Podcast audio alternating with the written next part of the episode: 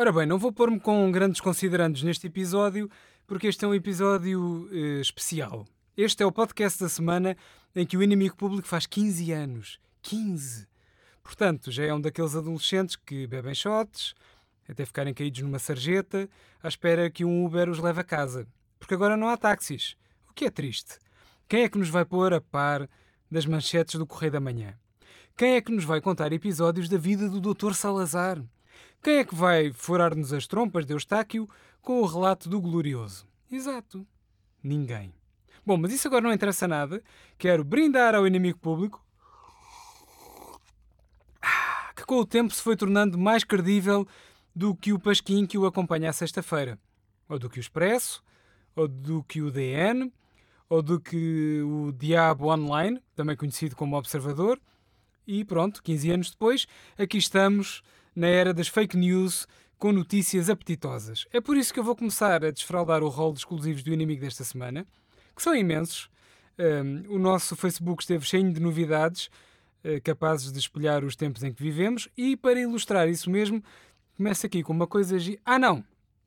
Primeiro, não vou nada à coisa gira. Vou aos nossos festejos que também merecem destaque. É uma vaidadezinha, pronto. Isto porque, para comemorar os 15 anos do IP, o Presidente da República decidiu tomar banho com toda a redação do nosso jornal numa praia fluvial. A manhã de quarta-feira foi de estalo para a redação do inimigo.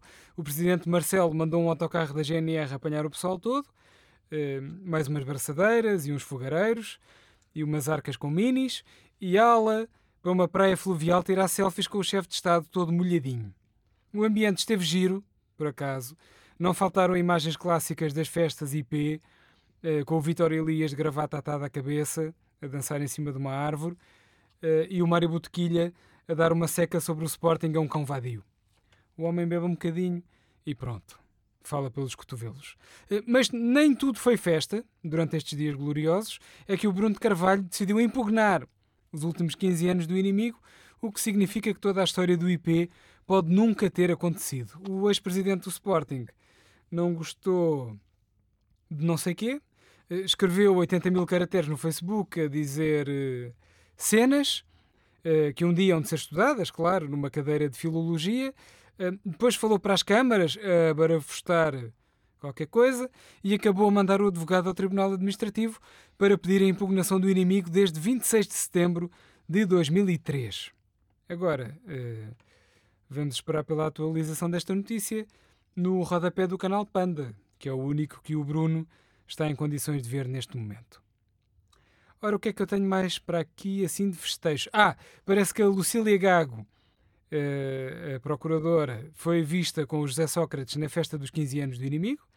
As redes sociais são espertas que nem um alho e lá deram com uma foto da Lucília sentada ao colo do Sócrates, que por sua vez estava sentado ao colo do Santos Silva na farra do inimigo diz que o Proença de Carvalho aparece lá atrás a cortar o bolo e que o Ricardo Salgado uh, esteve a cantar os parabéns a você e ao Sócrates por ter conseguido afastar a Joana Marques Vidal. Joana Marques Vidal, que por sua vez foi vista na festa de aniversário do Dalai Lama e do faraó Tutankavaco Silva, que esta semana também saiu do sarcófago para mandar uns bitites. É assim mesmo, uh, temos uma agenda de contactos ótima e toda a gente gosta de festejar connosco apesar das festas serem uh, uma seca, diga-se a verdade, porque o nosso chefe não bebe. Mas enfim, é o que temos. Uh, quem não quis perder a oportunidade de comemorar os 15 anos do IP foi o chefe Liubomir, que é assim uma espécie de Milosevic dos fogões, e a notícia é que o Lubomir descobriu que o nosso bolo deste ano já tinha sobrado da festa do ano passado. Em relação aos croquetes, também já estavam meio comidos, depois de terem estado um ano congelados em cima de um redator que tinha pedido um aumento, uh, e o Observador e a New in Town visitaram a redação do Inimigo no dia seguinte e descobriram que a equipa do programa Pesadelo na Cozinha limitou-se a engraxar os sapatos de marca do Luís Pedro Nunes, também conhecido como o macho alfa do Calhariz. Agora, aqui para desenjoar destes festejos, eh, tenho uma notícia da secção internacional que garante que o filho do José Eduardo dos Santos está preso e só aceita depor no inquérito IP da edição em papel. O rapaz conhecido como Zé Nu está fechado numa cela VIP em Luanda, com direito a rodízio de picanha e filmes do Stallone à descrição, mas já garantiu às autoridades que só aceita depor no fórum escolhido por ele próprio. No caso, o fórum é o afamado inquérito da página 4 do Inimigo, que sai às sextas-feiras com o jornal humorístico público. Eu recordo que este expediente eh, para torear a justiça não é novo. Em Portugal já foi utilizado pelo Armando Vara, entre outros. E por falar em edição em papel, está na hora de viajar até à edição desta semana, que traz mais motivos de interesse do que um táxi parado na Avenida da Liberdade, por exemplo, e como tal, uh, vou revelar a nossa manchete principal, que é muito, mas mesmo muito diferente do habitual.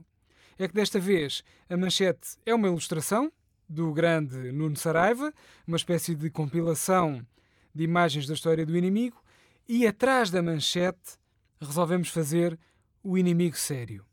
Mesmo a sério. Com um grafismo que até se aproxima do do jornal público.